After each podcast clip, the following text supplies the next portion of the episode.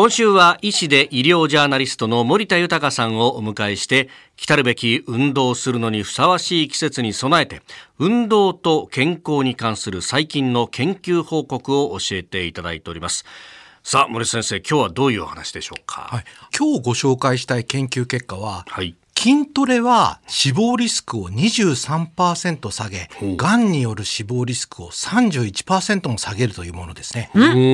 筋トレが健康に良いという研究結果なんです。オーストラリアシドニー大学の研究プロジェクトなんですが、はい、筋肉トレーニングをしている人はそうでない人に比べて死亡リスクが23%低く中でもがん。による死亡リスクが31%も低かったという研究結果を発表したんですよね。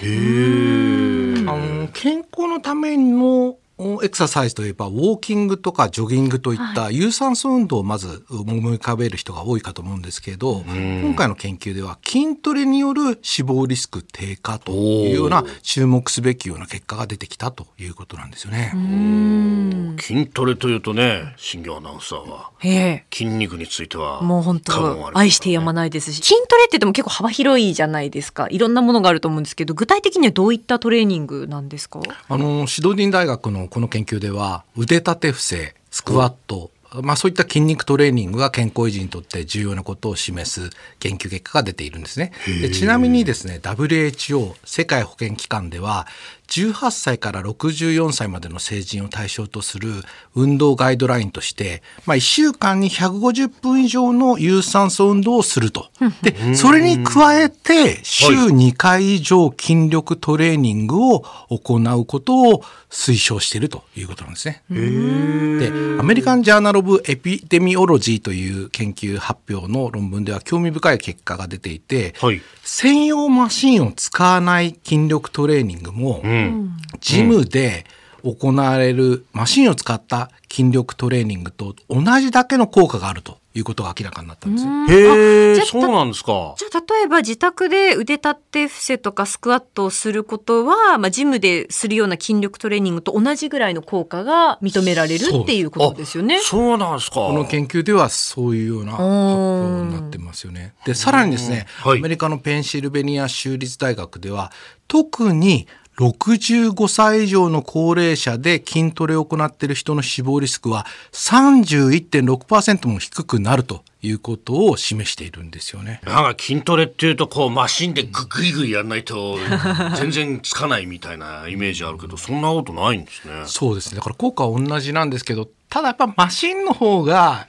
なんか簡単にできるっていうイメージがあると思います、はい、要するにスクワットとかをするっていうと強い意志がないとできなかったりもします。自宅にいるとなかなかまあ後で後でで全然やんないっていうのは。だから自宅でスクワットとか腕立て伏せをする時には何かこうモチベーションを高めるような、あるいは習慣づけるようなことをしないといけないのかなと思ってます。で私あのコロナ禍でできる運動として3年前にですね森田式ワイドスタンススクワットというのをご紹介しましたね。はい、これも体の筋肉の7割は下半身にあるので、ええ、やはりスクワットが一番いいということで。今日ちょっとまた、はい、そうですね。皆さんでやってみたいと思いますけど、はい、立ち上がって立ち上がって。はい、みんな立ち上がりました。立ち上がりました。肩幅よりやや広く両足を開いていただきます、肩幅よりやや広く。はい、はい、で足と膝を斜め前の方向に向けていただきます。斜め前。斜め前、足と膝。だから逆ハの字みたいなことですかね。ね。あ、なるほど。で、お尻をだんだんだんだんこう下に下げていただくんですが、ポイントはですね、膝がつま先よりも前に出ないようにすることです、そうですね。これによって筋力がつくと。お尻をね後ろに引くようなイメージでするっていう。下がり方も半端じゃないしワイドさも半端じゃないし。大丈夫です頑張ってますけど結構辛そうな顔大丈夫ですかあとあのおお尻のあたりこれなんかバリッといきそうな感じがする、まあ、年配の方とか体力に自信がない方は固定された机とか椅子を手で支えながらやるっていうのもいいです、ね、おなるほどなるほどなるほどうん。まあなんといってもこれをどうやって習慣化するかですよね。えー、明日も引き続き運動と健康に関する最新の研究報告について伺ってまいります。医師で医療ジャーナリスト森田豊さんでした。先生明日もよろしくお願いします。よろしくお願いします